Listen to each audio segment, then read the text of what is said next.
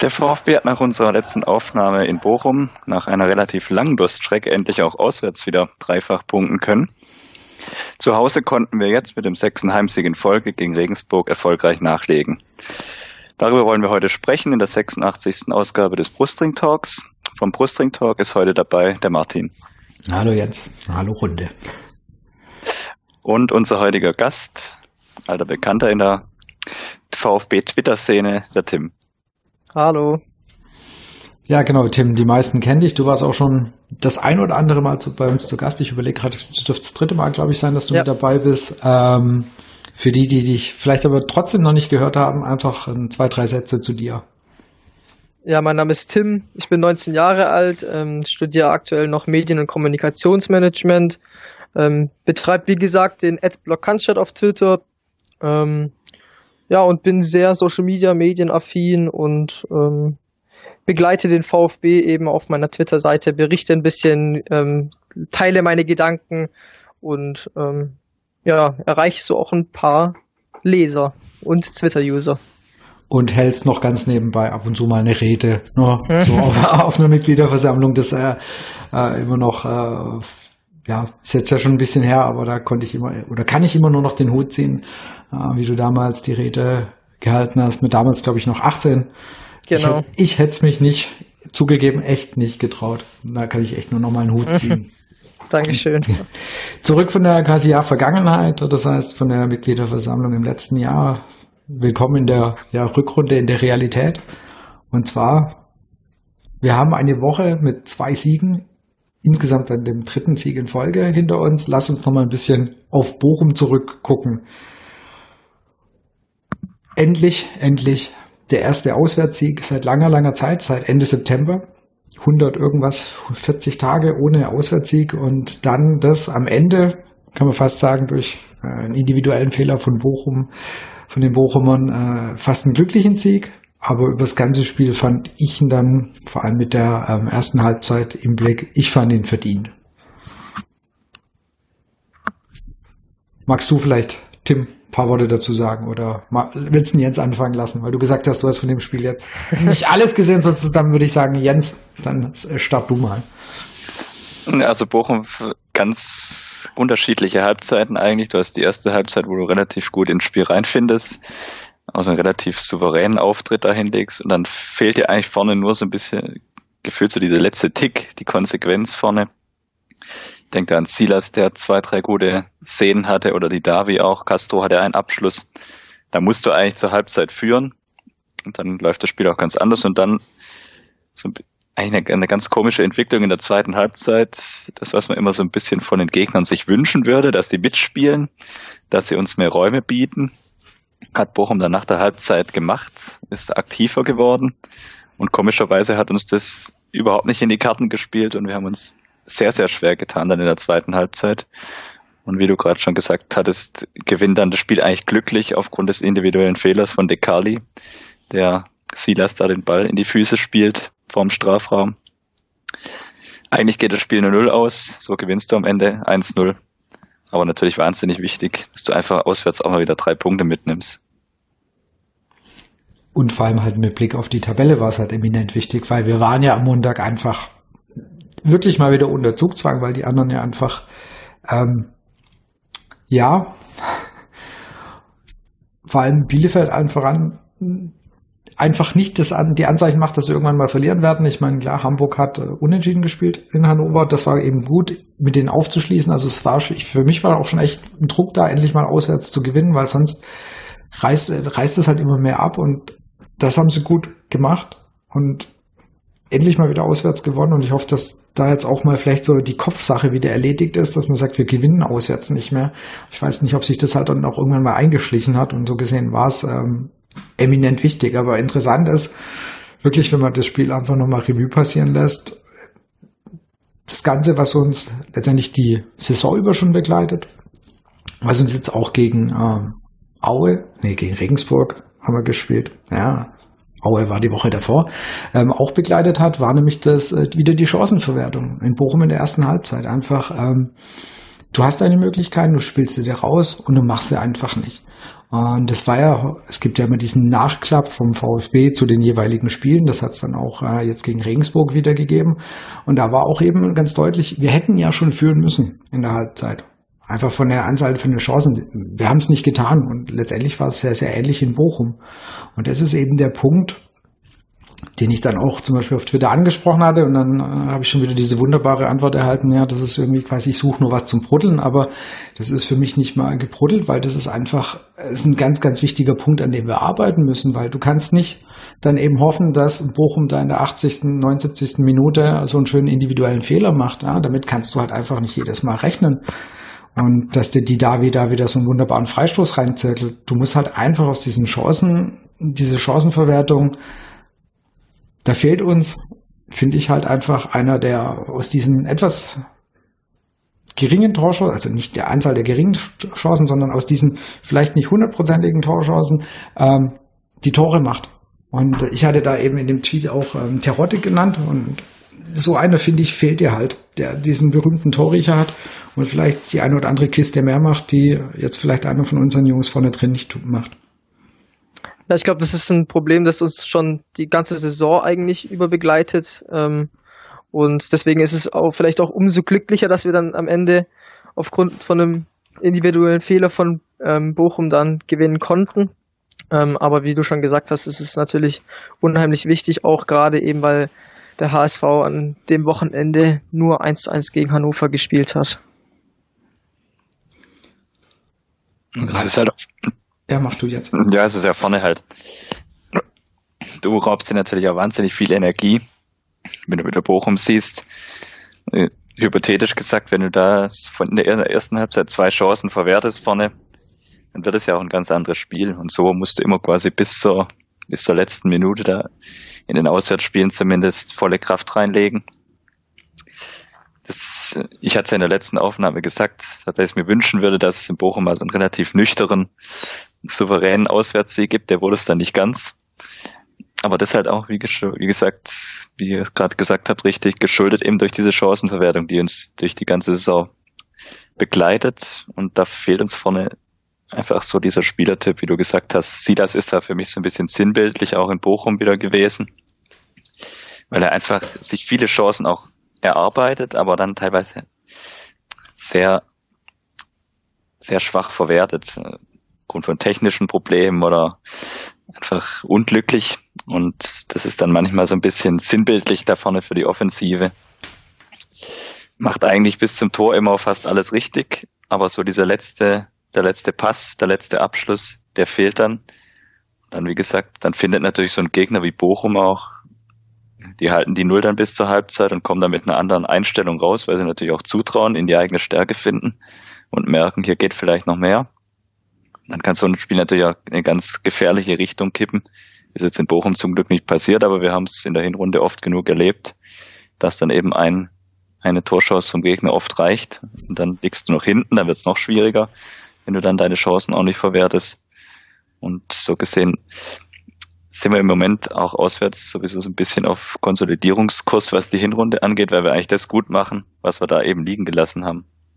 Und uns eigentlich im Hinblick auf Bielefeld und den HSV kaum mal eine Niederlage erlauben können.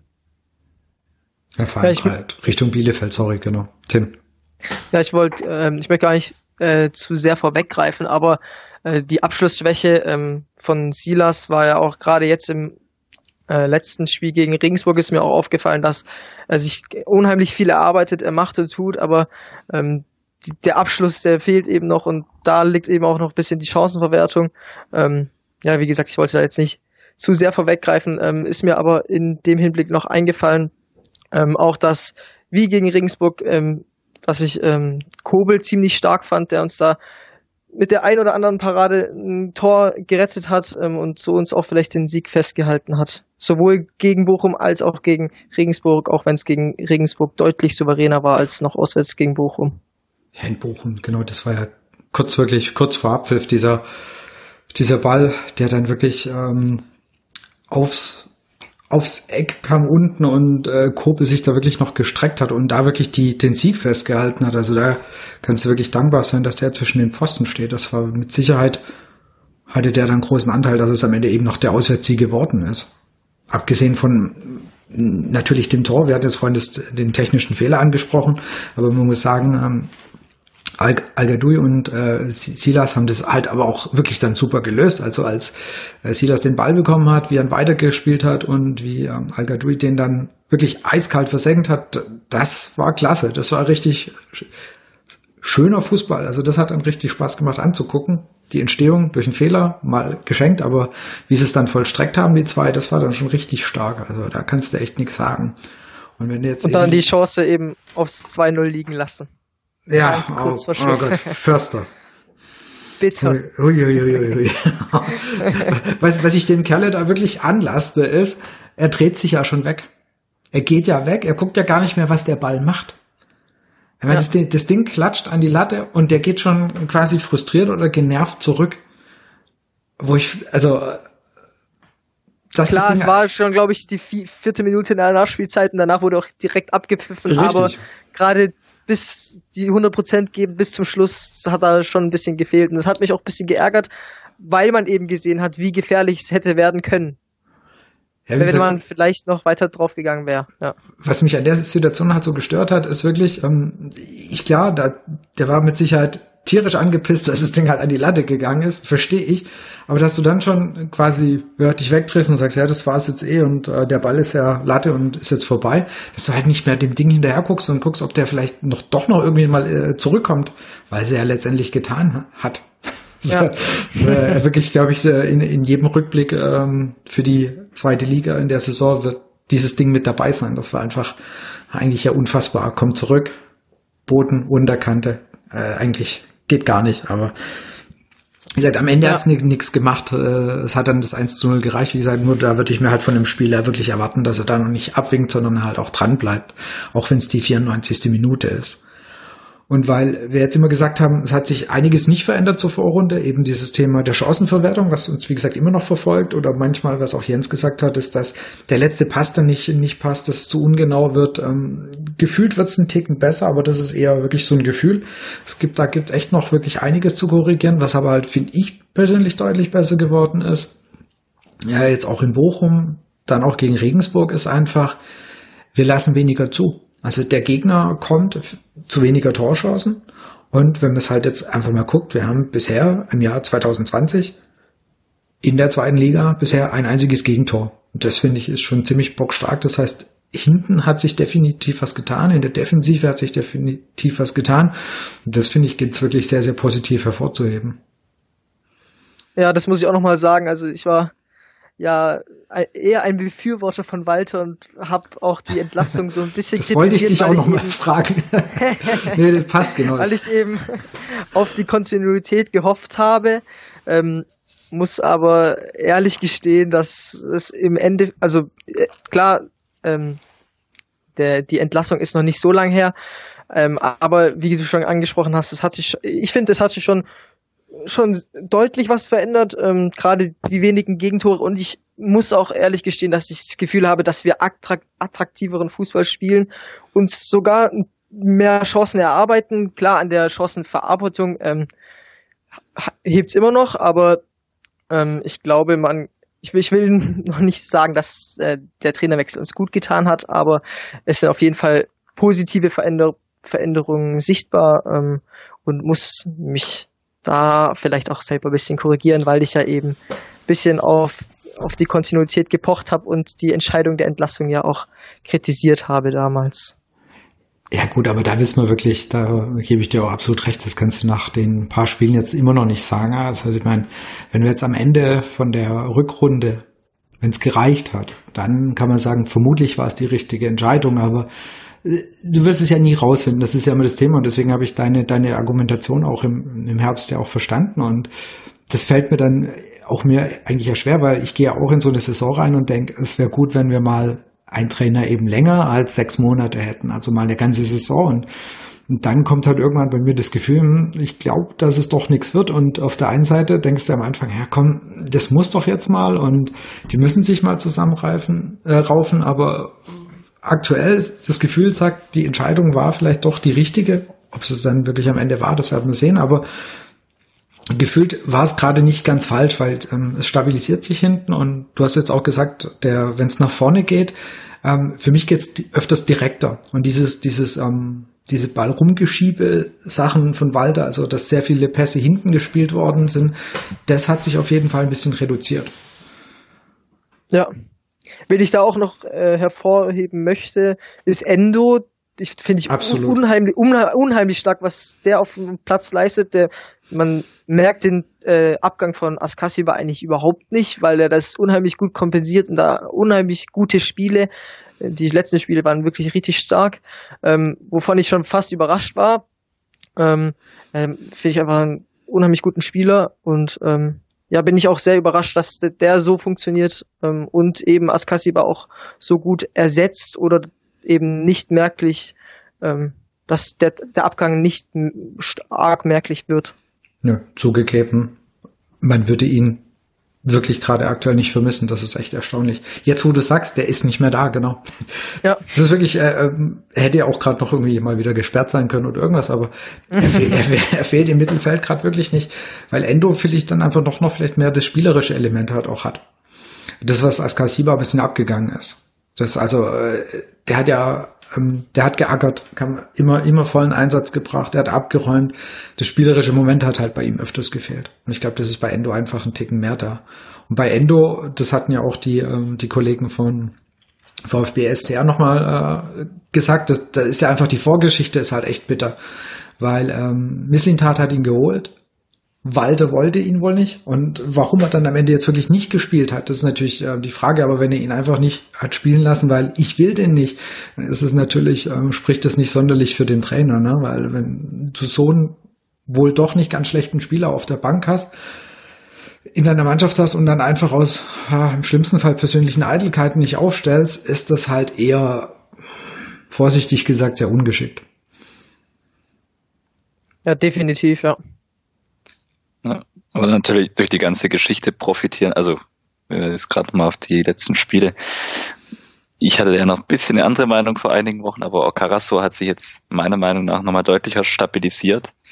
Da ist dann die Geschichte wieder so ein bisschen das, das Gegenstück quasi. Das war ja der absolute Wunschspieler von Walter, der dann bei Walter aus der Startelf eigentlich zum Ende rausgeflogen war.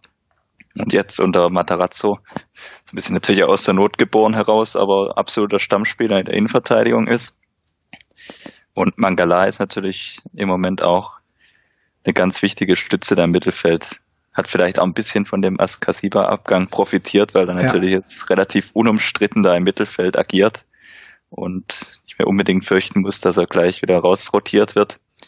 Aber sie machen es gut. Also ja. gerade auch Mangala. Ja, wollte ich ja sagen, man merkt ihm das irgendwie, finde ich, an.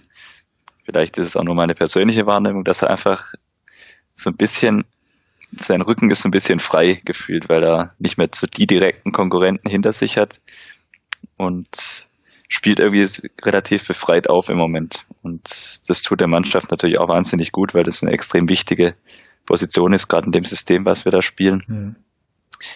Und es ist eigentlich relativ überraschend, muss man immer noch sagen, dass, dass eigentlich mit dieser Zusammenstellung, die da gerade auf dem Platz steht, ob das jetzt in Bochum war oder jetzt gegen Regensburg, dass du damit so eine Stabilität hinbekommst, weil das ist, ich finde es immer noch faszinierend, wenn du überlegst, du hast hinten den Phillips, der jetzt auch nicht so eine überragende Hinrunde gespielt hat, dann hast du mit Endo und Carasso eigentlich zwei Sechser, die auf der Innenverteidigerposition aushelfen müssen natürlich das auch spielen können, aber trotzdem ist es ungewohnt, denke ich mal, auch in gewissen Phasen. Dann hast du mal Gituka und Stenzel, die dann so die verkappten Außenspieler geben.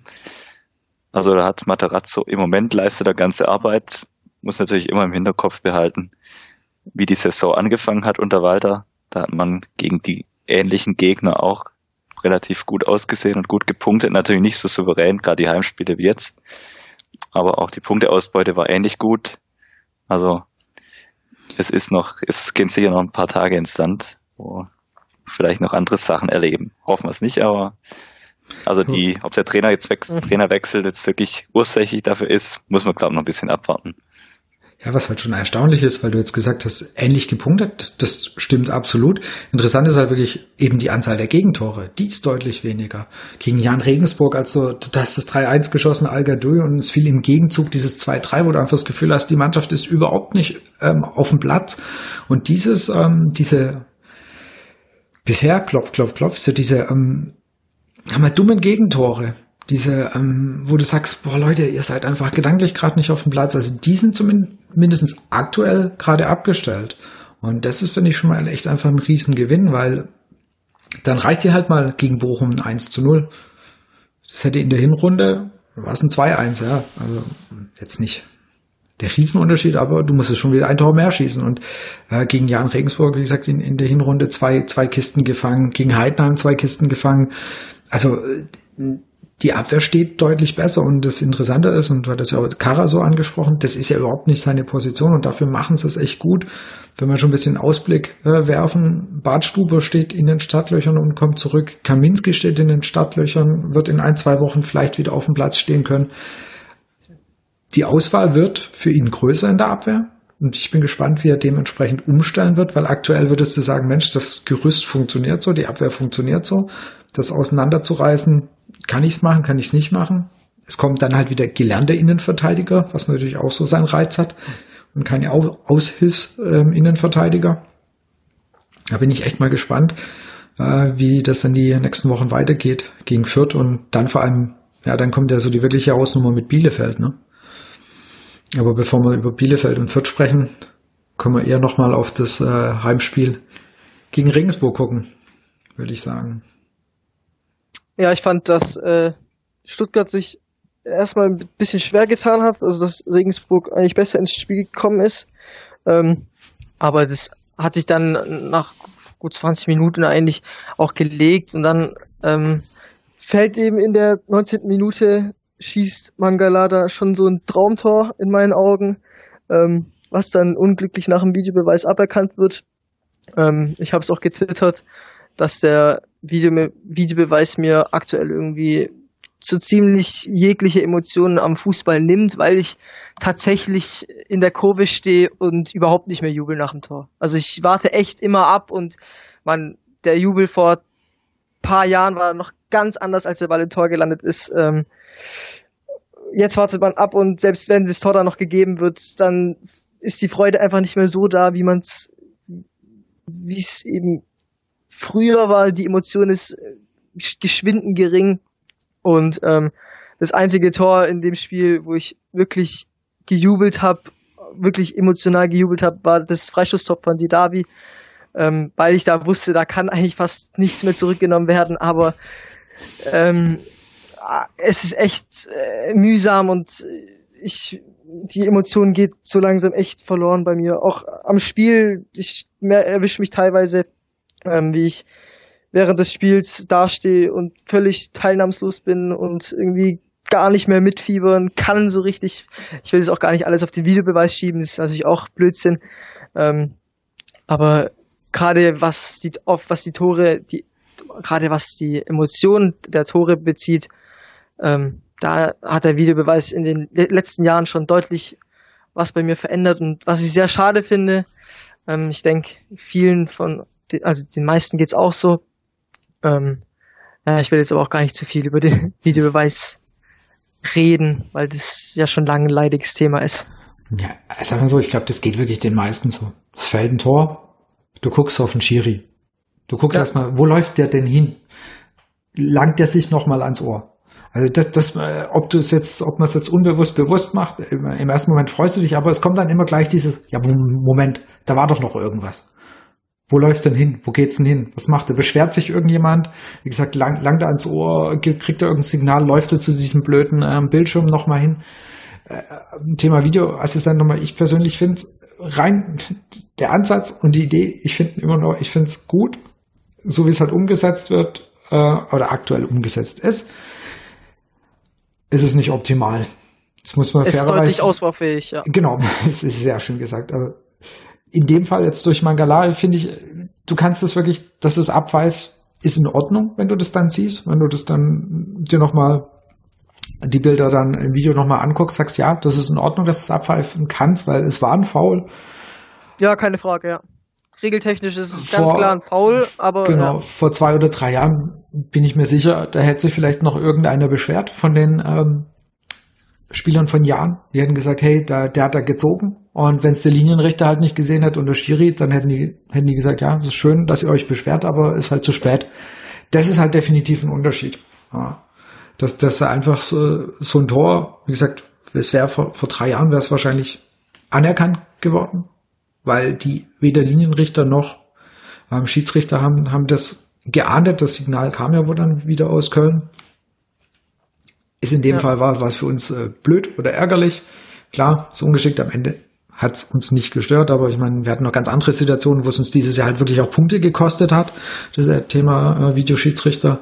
Äh, deswegen kann man dieses Mal so ein bisschen drüber wegsehen. Und ja, weil du jetzt ja, von den ersten Minuten gesprochen hast, muss man auch nochmal unbedingt, weil du noch vorhin schon gesagt hast, nochmal den Kobel ähm, hier deutlich loben, der gleich ziemlich am Anfang die Chance durch äh, Grüttner ziemlich äh, gut entschärft hat.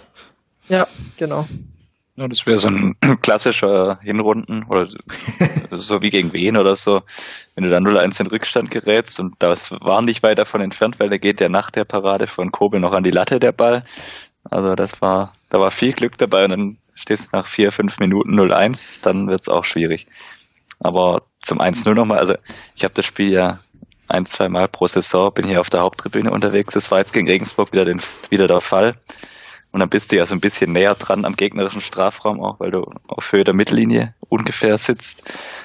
Und mir war eigentlich ab dem Moment, wo der Ball im Tor war, klar, das Tor wird zurückgenommen. Weil du hast es aus der Perspektive relativ schön gesehen, wie der Regensburger da plötzlich nach einem Kontakt mit Karasor, also deshalb war zu dem Zeitpunkt mir nicht klar, aber dass er auf jeden Fall am Boden liegt.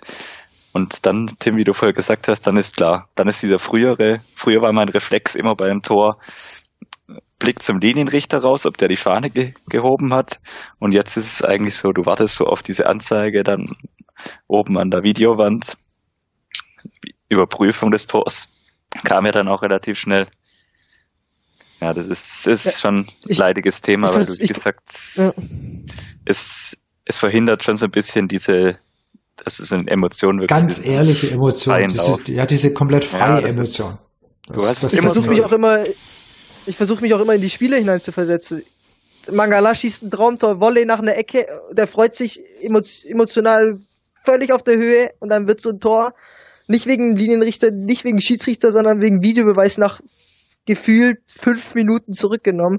Also du, du kannst dich doch nicht mehr als Spieler auch nicht mehr über Tore, egal wie gut, wie schön, wie einzigartig die Tore gefallen sind, kannst du dich doch nicht mehr freuen, weil du immer erstmal überlegen musst, ja, war vielleicht doch irgendwo was, was ich auch nicht mitbekommen habe und ja, es geht echt was verloren und es ist echt schade. Ja.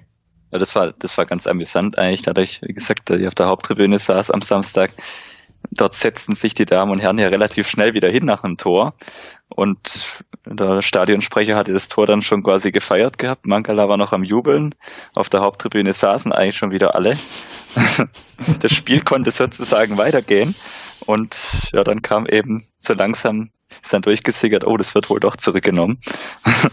das fand ich dann ganz witzige Anekdote in dem Zusammenhang, weil das Haupttribünenpublikum war schneller als Köln in dem Fall. Das hatte das, die Szene abgehakt, da war der Haken dran. Die Sitzkissen waren wieder ausgerichtet und dann, dann kam Köln. ja. Das ist definitiv, ja, wenn du, wenn du stehst oder wenn in der Kurve ist, ist definitiv was anderes. Da, also der, wie gesagt, Du hast es ja gut gesagt, früher ging der Blick auch noch zum Linienrichter, aber wenn der Schiedsrichter quasi Richtung Mittelkreis zurückgelaufen ist, dann war das Tor klar. Ja. Und jetzt läuft er ja auch zurück, aber dann wird er halt nochmal geholt. Und das finde ich ist halt ein Riesenunterschied. Ah, naja, naja halt im, im, Gegenzug hat der Videobeweis uns ja dann wieder geholfen, als das 1 zu 0 dann auf der anderen Seite gefallen ist. Ja. Ähm, Da kann man wirklich, glaube ich, da kann man geholfen sagen. Das trifft es, glaube ich, ganz, ganz gut. Ne? Das ja auch erst vom Linienrichter aberkannt wurde, dann doch gegeben wurde und dann wieder vom Videobeweis aberkannt wurde. Wie auch immer. Es war, etwa, äh, es war etwas wirr. Um es mal vorsichtig zu sagen, es war überhaupt nicht mehr durchschaubar, was da jetzt passiert. Aber ich glaube, an der Stelle müssen wir, das ist jetzt vielleicht kein uneingeschränkt als Lob zu verstehen, aber ich glaube, dass das 0-1 nicht gegeben wird, lag zu 30 bis 40 Prozent auch an Kobel, der da wirklich sehr resolut, der Schiedsrichter, äh, mit seiner Gestik und seinen Worten eingenommen hat und ihm mindestens fünf oder sechs Mal gezeigt hat, dass er am Unterarm getroffen wurde und zwar ganz schwer. Äh, das, das war auch relativ eindrucksvoll, weil wie gesagt, das 0-1, also da muss man schon genau hingeguckt haben, um da jetzt wirklich einen Foul am Torwart zu sehen. Also da hat man tatsächlich ein bisschen Glück, meiner Meinung nach. Weil ich habe das jetzt nicht unbedingt als wirkliches Foulspiel erkannt. Weil dieser klassische Schutz vom Torhüter im 5-Meter-Raum, den gibt's ja effektiv eigentlich regeltechnisch auch nicht mehr. Genau. Also von daher, da hatten wir tatsächlich Glück, weil das wäre dann ähnlich wie in der ersten Halbzeit so nach vier, fünf Minuten der Rückstand gewesen. Also sag mal, so war am Samstag auch im Vergleich zu den Heimspielen davor nicht, nicht ganz so souverän, sondern mit zwei Szenen, wo wir durchaus ein bisschen Glück hatten hinten. Wenn man gerade nochmal eben auf die erste Halbzeit blickt und weil du jetzt gesagt hast, es war nicht ganz so souverän in der, bei den letzten Spielen haben wir halt eher mal noch das Tor getroffen. Das haben wir dieses Mal halt wirklich in der ersten Halbzeit leider gar nicht, weil es wieder, wir wiederholen uns, eben die Genauigkeit gefehlt hat, ähm, die berühmte Kaltschnäuzigkeit vom Tor. Es hat alles gefehlt, dass eben Silas, die da wie, äh, wie sie alle hießen, halt leider das Tor nicht getroffen haben. Trotz fand ich jetzt nicht schlechte Chancen. Es war nicht so, dass wir keine Chancen hatten. Ja. Es, ähm, es sah, das, Tim, du hattest vorhin schon gesagt, es sieht ein bisschen attraktiver aus in der ersten Halbzeit sah es das auch, fand ich auch. Sah einfach wieder mehr nach Fußball aus, aber es hat halt echt diese letzte Konsequenz mal wieder dummerweise gefehlt. Also das einfach, wenn man noch das noch abschließend zur ersten Halbzeit das sagt und eben dieses Dilemma und wie gesagt, ich finde das wirklich, wenn man eben sagt, hey, an der Chancenverwertung musst du arbeiten, dann ist das verdammt nochmal kein Bruddeln, sondern das ist, es ist lebensnotwendig, dass wir daran arbeiten, dass wir das besser hinkriegen, damit wir eben mal ein knappes Spiel eben am Ende doch noch gewinnen, weil wir halt vielleicht die eine Chance mehr mal genutzt haben.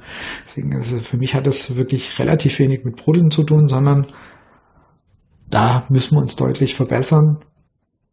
Nicht nur, im nee, ich ganz, ja. ja. Nicht nur im Hinblick jetzt einfach auf die nächsten Spiele, sondern es muss langfristig, muss, wenn die aktuell die Spieler das nicht besser hinkriegen, musst du halt gucken, dass du halt mal irgendwann wieder ein Spiel hast, der es halt besser trifft. Ja, da ja. bin ich komplett bei dir, weil ja. auch nicht jeder Freistoß von Didavi so schön ins Tor gehen wird. Richtig.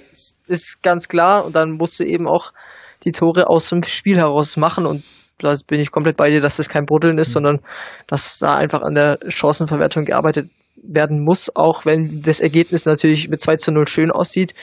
Ähm, Wäre da einiges mehr drin gewesen und war auch eben wie durch den Freistoß jetzt so ein Ding geht nicht immer rein. Also da, auch darauf darf man sich nicht verlassen. Ja, gerade aber das sinnbildlich eigentlich für die erste Halbzeit, diese eine wunderbare Kombination, wo dann am Ende die Davi quasi so im 5-Meter-Raum gefühlt schon frei zum Abschluss kommt und dann den Ball einfach nicht trifft und eine Rückgabe draus macht. Das ist halt dann einfach, wie ich es vorher schon gesagt habe, in Bochum auch, gilt auch für Regensburg. Je länger das Spiel auch 0-0 bleibt und offen ist, desto gefährlicher wird es natürlich auch.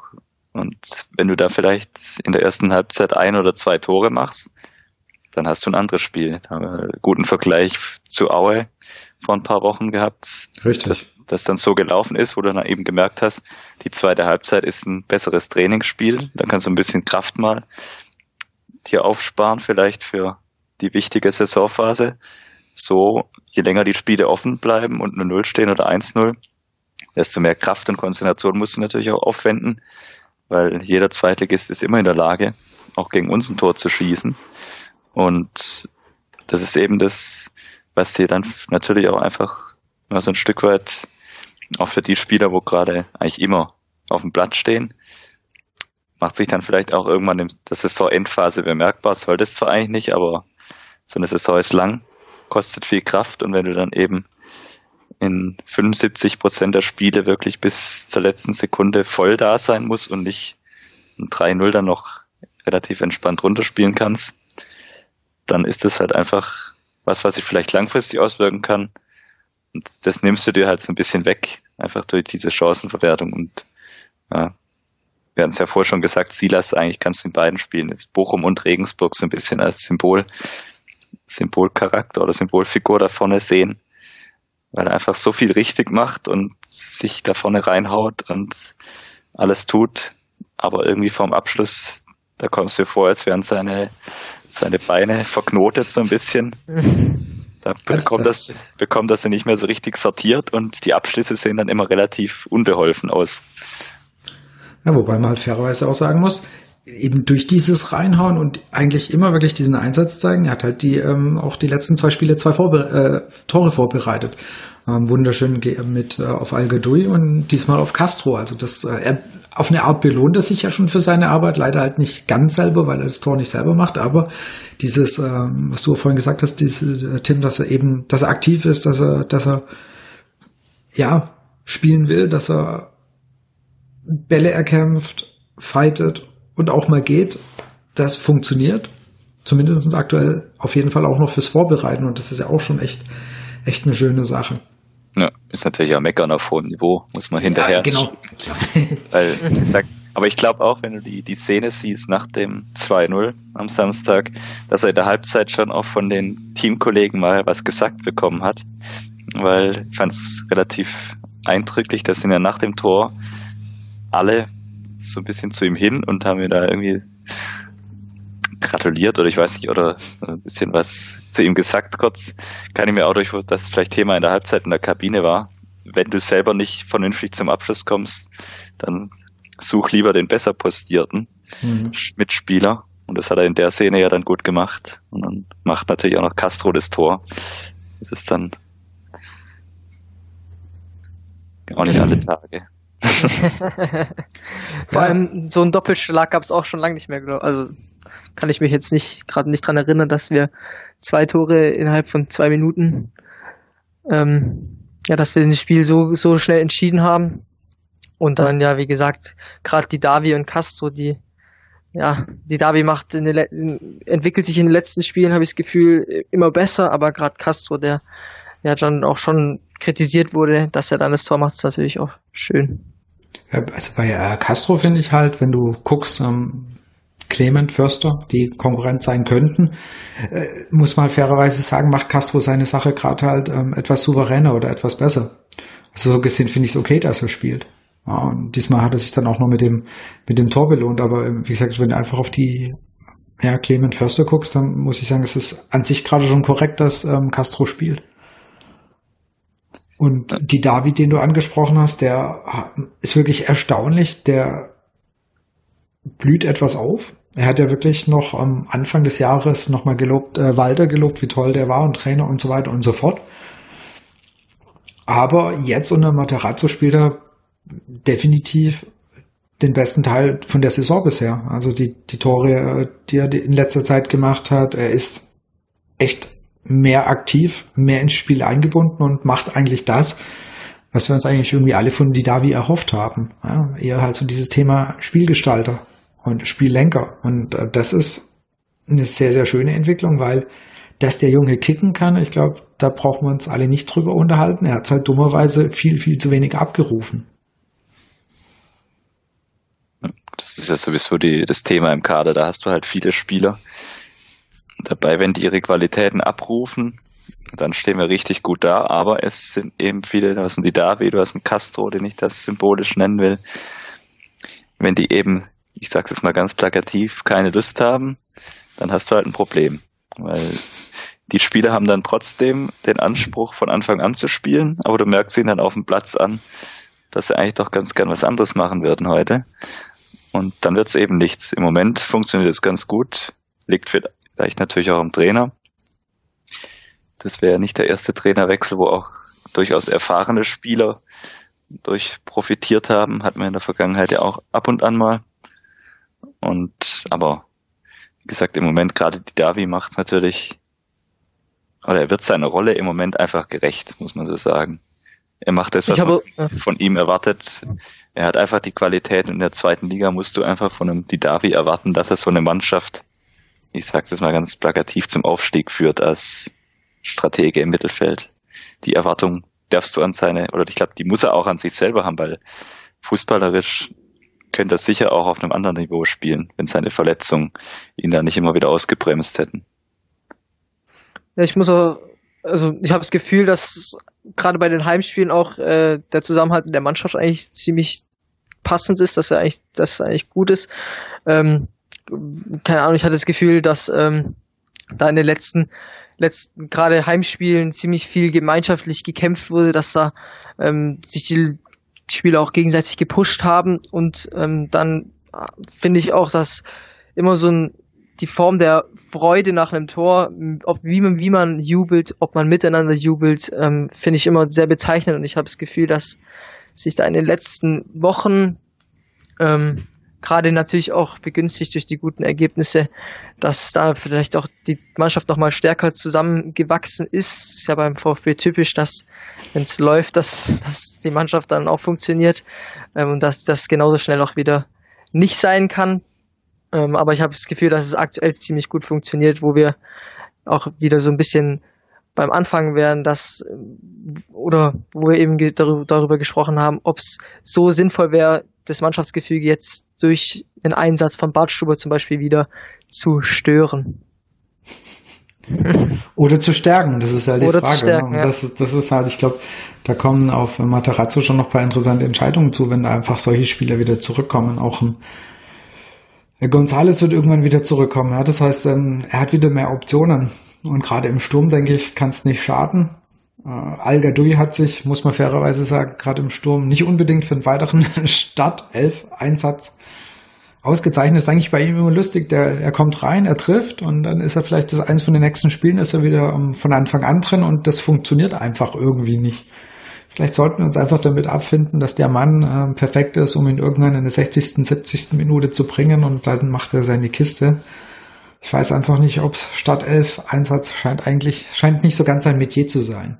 Ja, um den, um einen hinter mir in der Kurve zu zitieren, der joked lieber gerne. es gab ja, es gab ja, wann war das? Da gab es ja auch dieses Ding mit, mit dem Joker, ich glaube, ähm, wo dieses vom VfB gemacht, oh, diese, ja. äh, diese quasi eine Anlehnung an das Film, Filmplakat, an den Joker und äh, das passt bei ihm einfach wirklich. Und ich weiß auch gar nicht, ob das schlimm ist. Weil du brauchst solche Leute. Und wenn du einfach überlegst, mit unter was für Voraussetzungen er gekommen ist, ja, das haben sich viele an den Kopf gelangt, wie kannst du einen von Jan Regensburg holen? 300.000 Ablöse ist ja totaler Quatsch. Äh, der hat uns im Pokal zwei Runden weitergebracht, sowohl in Rostock wie auch in Hamburg. Der hat uns in der Liga schon echt Punkte gebracht. Bisher ein absoluter genialer Deal zu einem super fairen Preis. Ja, also wenn du überlegst, was uns gebracht hat, muss ich sagen, wenn du überlegst, ja. ich, ich, ich habe keine Ahnung, was er an Gehalt bekommt. Ja, jetzt guckst du, guckst du dir an, was ein Gomez an Gehalt bekommt und dann gucke ich mir das Preis-Leistungs-Verhältnis an, denke ich so, naja, ich weiß nicht, also da steht Al einfach sehr, sehr gut da. Wie gesagt, leider klappt es irgendwie von Anfang an nicht so. Auf eine, eine Art echt schade, weil wenn du siehst, was er mit seinen Einwechslungen bringen kann und dass er da seine Kisten macht und dann, wenn er von Anfang an Warum auch immer passt es nicht so gut. Bisschen schade, aber dann haben wir einfach einen guten Joker und ich glaube, das können wir die vermutlich die Saison noch ab und zu brauchen, wenn die Chancenverwertung bis dahin nicht besser ist. Ich glaube, es gibt einfach manchmal Spieler, die von der Bank oder gerade auch Stürmer, die sich von der Bank leichter tun. Weil wenn du dann in der 60., 70. reinkommst, gerade bei so engen Spielen, die gegnerische Abwehr ist müde gelaufen, ist vielleicht nicht mehr ganz so auf der Höhe, dann kannst du vielleicht, wenn du da frisch bist und reinkommst, vielleicht eher mal noch dir eine Chance erarbeiten. Und das sieht man bei ihm ja immer wieder. Also ich finde es auch relativ interessant, in was für Spielen er eigentlich dann seine Tore auch als Joker gemacht hat. Es waren immer so ganz enge, enge Nummern meistens oder oft auswärts, so gerade von der Erinnerung her, so wenn du jetzt gerade Hamburg im Pokal, wo eigentlich dann nicht mehr viel ging und er kam dann rein, macht relativ aus ungewöhnlicher Position dann dieses Tor. Das ist vielleicht einfach für ihn das Bessere, weil wie gesagt, von Anfang an hat es eigentlich meiner Meinung nach noch nie wirklich geklappt bei ihm. Also ich kann mich an kein Spiel erinnern, wo er in der Startelf stand und du gedacht hast, das war heute richtig gut. Also da tut er sich irgendwie schwer. Aber ist ja bei Gomez fast ähnlich. Also generell diese Position ist im Moment so ein bisschen der, wo da von Anfang an spielt. Hat verloren. hat, hat im Moment irgendwie die, ja. die schlechtere Karte, ich weiß nicht. Weil natürlich, da kommt auch wieder das dazu, du relativ viel über die Außen, aber so diese klassische Halbfeldflanke oder Flanke von der Grundlinie, die schlagen jetzt weder Massimo noch Silas da in die Stra in der Strafraum. Und dann tust du dich da vorne so als Stoßstürmer vielleicht eher durchaus auch mal schwer oder schwer. Also ich glaube, auch ein Terodde hält im Moment da vorne seine Probleme bei uns, weil wir einfach nicht so auf diese Position ausgerichtet spielen. Al-Gadoui hat sich ja auch am Samstag immer wieder ganz tief fallen lassen, um die Bälle so zu verteilen oder mal auf der Flügel ausgewichen.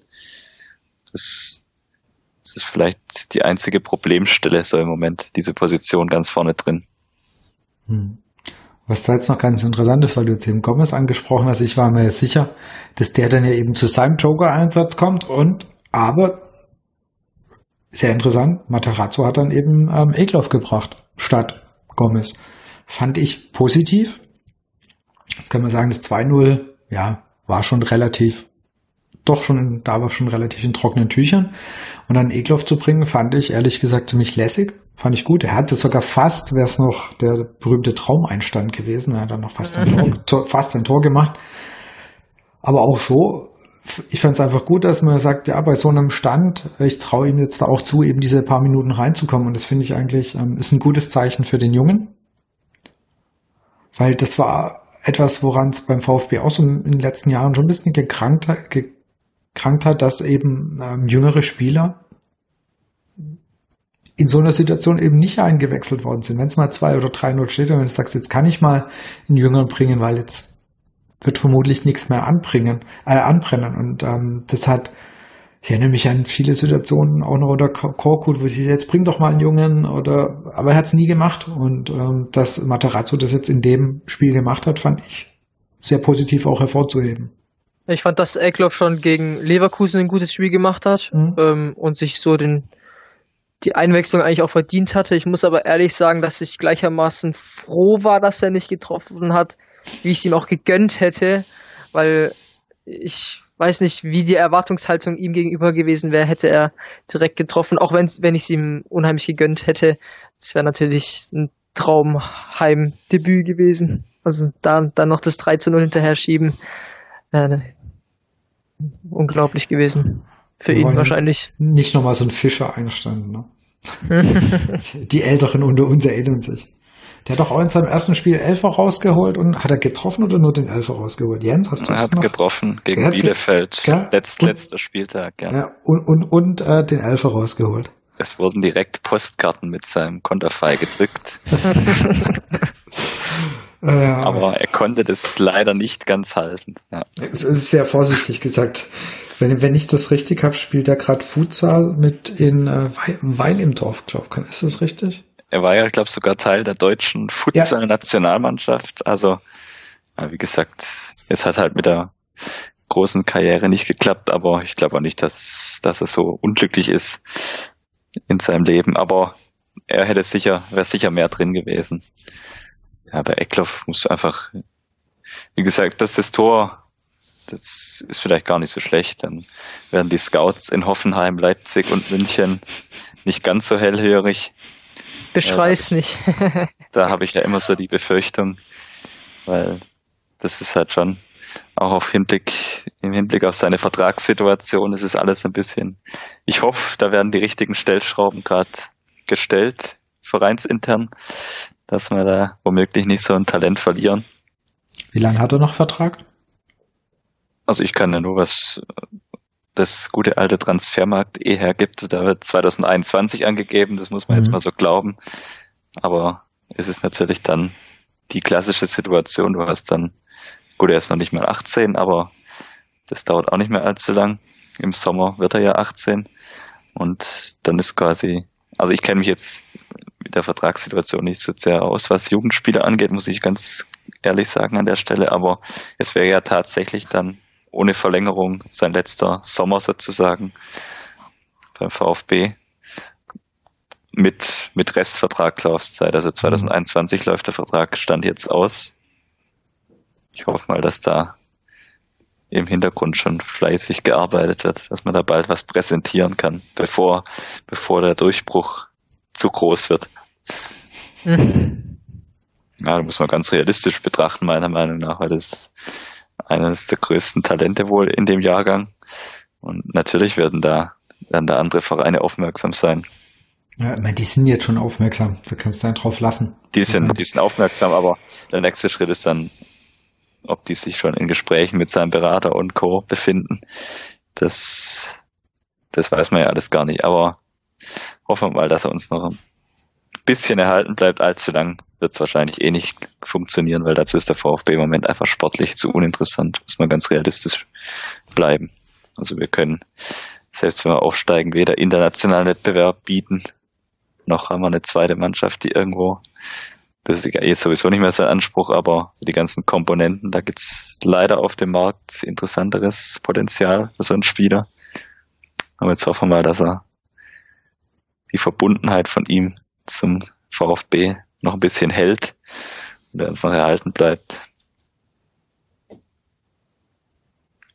Tja, das ähm, wird, wird mit Sicherheit interessant sein, wie oft er noch spielen darf. Das heißt, wie oft er sich noch zeigen kann, äh, ob er dann nochmal seine Chancen bekommt. Aber klar, damit haben wir leider in den letzten Jahren wirklich sehr schlechte Erfahrungen gemacht mit die jungen Spieler, die uns dann etwas früher verlassen haben und dann an der einen oder anderen Stelle ziemlich aufgeblüht sind. Und da habe ich schon so ein bisschen die Hoffnung, dass äh, Hitzelsberger und Misslintat das vielleicht ein bisschen besser im Blick haben und vielleicht, aber du hast natürlich insofern recht, ähm, du kannst es im Blick haben, du kannst mit den Leuten sprechen, aber wenn halt der Ausblick für einen jungen Spieler so dauerhaft nicht so geil ist, dann hilft dir die Verbundenheit zum Verein und halt auf Dauer einfach nichts weiter, weil, wie du sagst, wenn die dann irgendwann mal doch Bundesliga vielleicht nicht nur Abstiegskampf spielen wollen, dazu müssen wir erstmal aufsteigen, aber dann vielleicht eben nicht nur Abstiegskampf spielen wollen, sondern sich vielleicht auch mal ein Stück weiter oben sehen und äh, entsprechende Vereine anklopfen, wird halt für uns, ist es für uns aktuell einfach super schwer. Leider, muss man wirklich sagen, dass uns da andere komplett den Rang abgelaufen haben. Ja, und es gibt Aber, halt dummerweise, ich sage immer inzwischen auch Top-Clubs in der Bundesliga, die einen Weg verfolgen und flächendeckend auf junge Spieler setzen. Das mhm. macht die ganze Sache nicht einfacher. Weil bei ja. Bayern, bei Bayern konntest du früher immer noch das Argument bringen, ja, gut, Junge, wenn du da hingehst, spielst du eh nicht. Was man ja bei Dayaku so ein bisschen sieht, natürlich fehlt ihm noch was, aber in der Profimannschaft bekommt er jetzt auch nicht regelmäßig Einsätze.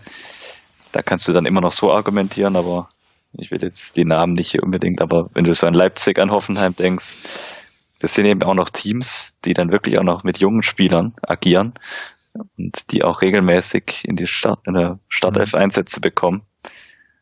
Und da wird es, glaube ich, relativ schwer als VfB im Moment, sich da dagegen gut aufzustellen. Also gerade solange du noch in der zweiten Liga bist, in der Bundesliga, kannst du da wieder mit anderen Perspektiven da in Gesprächen arbeiten, aber solange du noch dich im Aufstiegskampf findest und das noch lange nicht geklärt ist, wie das ausgeht, da hast du halt nicht unbedingt die besten Argumente im Vergleich zu anderen Vereinen. Und damit wir halbwegs gute Argumente kriegen, müssten wir beim nächsten Auswärtsspiel in Fürth optimalerweise noch dreimal punkten, würde ich sagen. Das ist das nächste Spiel, was ja ansteht. Ähm, es wird, wir erinnern, an, erinnern uns an die Hinrunde. Vermutlich nicht das allerschönste Spiel werden, aber ich glaube, das haben viele echt noch wirklich sehr, sehr schlecht im Kopf, dieses Spiel. Also ähm, es war ein sehr hart geführtes Spiel mit leider einigen Verletzungen auf unserer Seite. Gonzales, Kobel, Castro. Und Fürth steckt relativ unten drin. Wir haben die letzten Heimspiele auch verloren. Unten drin stecken sie nicht. Muss ich an der Stelle korrigieren. Ja. Sind sogar, äh, aber so weit weg sind die nicht. Sind auf Tabellenplatz 6 im Moment. Oh. ja, ich habe ja gesagt, ich habe keine Ahnung von Fußball. Echt, sind die so weit oben? Verdammt. Wobei sie gegen Wiesbaden das letzte Spiel auch nur unentschieden 1-1 gespielt haben. Also der, ich hätte, ich hätte auch, ich hätte vom Gefühl hätte ich auch gedacht, Fürth wäre weiter, weiter. Das war ohne Scheiß, wenn sind die, wenn, wenn sind die da hochgekommen, die haben doch nur verloren in letzter Zeit. Das ist die zweite Liga da. es schockiert, schockiert mich total. Ja, das ist ja ähnlich wie Darmstadt, die jetzt auch dreimal gewonnen haben und schon wieder gefühlt oben ran schnuppern so ein bisschen. Also ist halt eine sehr, oder dieses Jahr eine besonders ausgeglichene Liga, weil du natürlich auch durch unser Verschulden, sage ich mal so, oder vom HSV und Bielefeld, die sind ja alle da vorne auf Punktekurs 60 bis 65 Punkte im Moment maximal. Also das zeigt dann schon, da sammelt dieses Jahr keiner so richtig ganz viele Punkte. Und das verteilt sich dann natürlich irgendwo im Mittelfeld. Jetzt könnte ich was ganz Böses sagen. Ich habe es mit Nürnberg verwechselt. Das sind ja beides Franken. Aber dann kriege krieg ich so böse Ärger, dass ich es lieber nicht sage. Das, das, äh, ohne Scheiß, ich habe die äh, komplett, äh, komplett beide unten gesehen. Ja gut, dann ist es ja, ja, fast, ist, ja. ist ja fast ein Spitzenspiel. Wir müssen dafür sorgen, dass er nicht noch weiter hochkommt. Das ist ganz klar. Weil, wie gesagt, das, was ich gerade gesagt habe, Fürth ist eigentlich wieder so ein Spiel. Eigentlich fährst du da zu einem relativ punktemäßig gut dastehenden Gegner, aber eigentlich musst du es gewinnen, weil du eben Spiele in Sandhausen, in Osnabrück verloren hast, die du nicht verlieren hättest dürfen. Und das musst du, dem rennst du jetzt hinterher. Und wie du vorher gesagt hast, musst das Spiel in Fürth gewinnen, ob die jetzt Sechster sind oder Zwölfter. Darf dich eigentlich gar nicht interessieren, hört sich arrogant an. Aber du darfst dir eigentlich schon wieder keine Niederlage erlauben, weil Bielefeld spielt gegen wen wieder, wieder zu Hause, genau. Die werden vermutlich gewinnen. Wie ich die hast, dann hast du womöglich, hat man vor neulich schon dieses Mal sieht es ein bisschen besser aus. Der HSV hat auch ein unangenehmes Auswärtsspiel in Aue. Die sind im Gegensatz zu Fürth ein bisschen abgerutscht. Die waren ja zu Beginn der Rückrunde noch ganz oben dran. Die sind jetzt tatsächlich ins Mittelfeld abgerutscht. Aber das ist auch Aber, nur ein Punkt zu Fürth, ne? Genau, ist ein Punkt Unterschied. Wie gesagt, sind ja vom fünften Platz bis zum zehnten sind es gerade mal vier Punkte. Also da geht schnell hoch und runter. Und alle haben so eine Tor, Tordifferenz von plus zwei bis minus vier in dem Bereich. Also da ist wirklich alles sehr, sehr ausgeglichen. Das muss diese beste zweite Liga sein, von der immer gesprochen wird. Das ist Puh. sehr Puh. so ausgeglichen. Ja, ich hoffe, ich, ich hoffe, dass halt bei uns so ein bisschen jetzt durch den Auswärtssieg in Bochum bisschen so der Auswärtssiegschalter umgelegt wurde, dass man auch auswärts gewinnen kann. Auch wenn ich glaube, dass Fürth ein ziemlich schweres Auswärtsspiel werden kann. Absolut.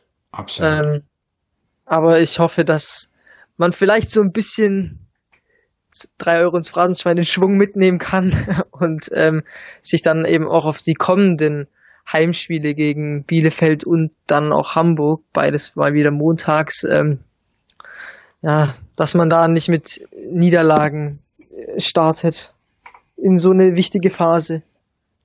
Ja, wie, äh, du musst echt nur auf die Tabelle gucken. Ähm, wir haben es gerade gesagt, Bielefeld spielt, spielt gegen Wiesbaden. Spricht gerade relativ wenig dagegen, dass sie das nicht gewinnen, weil ähm, die haben gerade einfach A einen Lauf, B jetzt das Spiel gegen ähm, Hannover ausgenommen, gewinnen die eigentlich ihre Spiele ganz gut. Die haben eben in Fürth zum Beispiel 4 zu 2 gewonnen.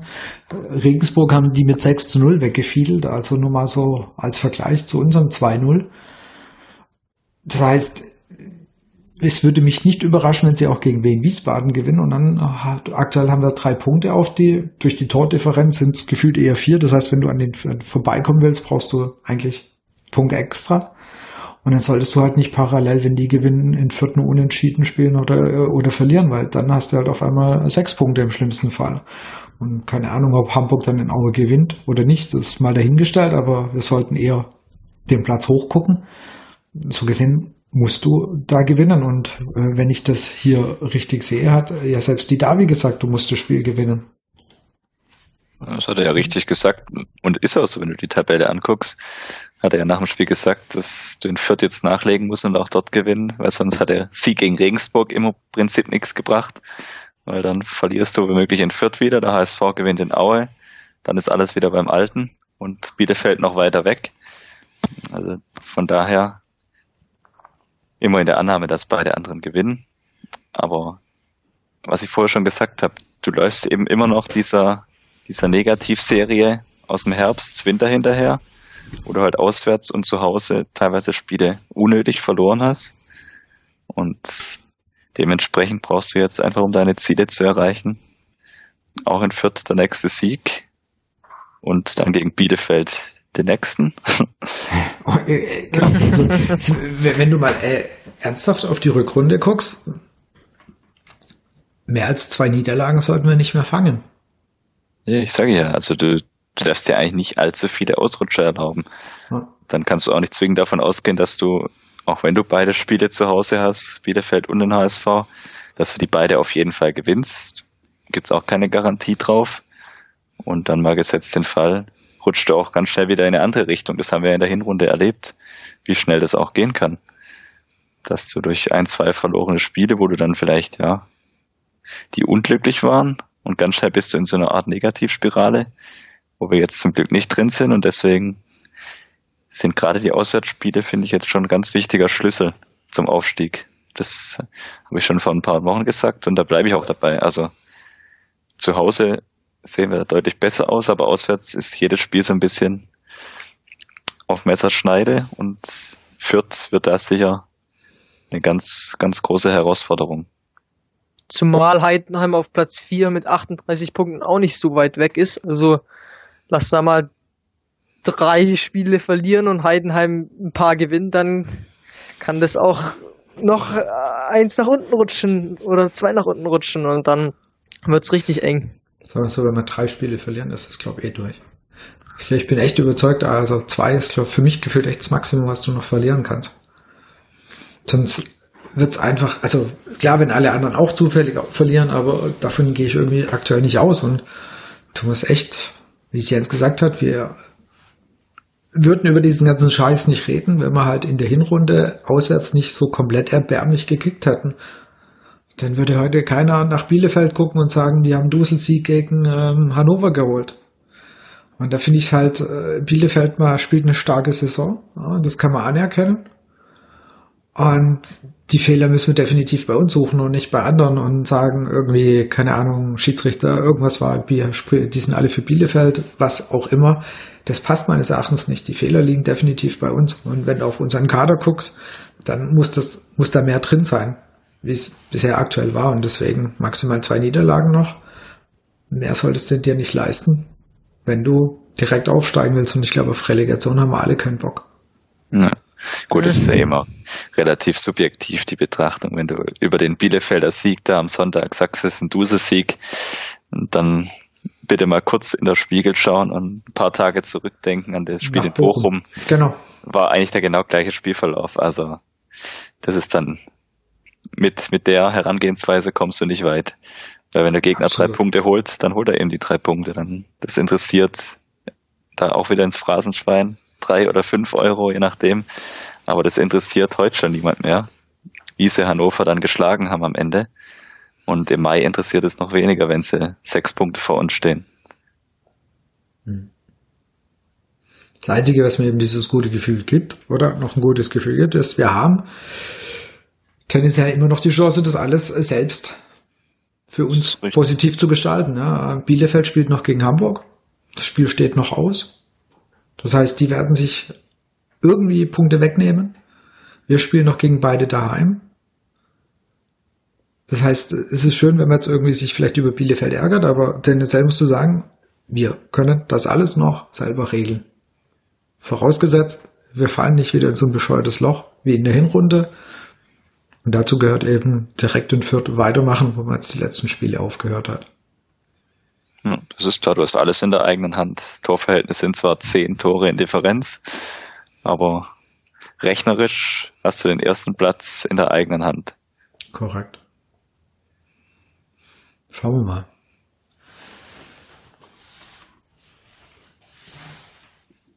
Dann noch ein Thema oder ein Punkt, ähm, hatten uns jetzt einige angeschrieben. Ihr habt das alle mitbekommen. In der ähm, Cannstatter Kurve gab es die letzten Wochen das eine, den ein oder anderen Banner, über die man diskutieren kann. Ähm, wir haben uns jetzt im Vorfeld überlegt, sagen wir was drüber, machen wir was drüber und wir fanden es eigentlich am sinnvollsten, wenn man mit jemandem drüber spricht, der in der Kurve ein bisschen tiefer verankert ist. Wir versuchen da entsprechend hoffentlich in einer von den nächsten Sendungen jemand ähm, ans Mikrofon zu bekommen oder paar Aussagen dazu beko zu bekommen, dass wir da einfach mit jemandem diskutieren, der sich damit auskennt, die Kurve gut kennt, bevor wir da irgendwelche Vermutungen, Mutmaßungen in die Runde stellen. Dass wir gesagt, vielleicht noch kurz als Info, dass wir die Fragen erhalten haben, aber dass wir da dementsprechend wirklich gucken würden, mit jemandem zu sprechen, der da dementsprechend gut bewandert ist. Das noch, wie gesagt, als Info, nicht, dass ihr denkt, wir haben die Fragen oder diese ganzen Inputs von euch da einfach übergangen.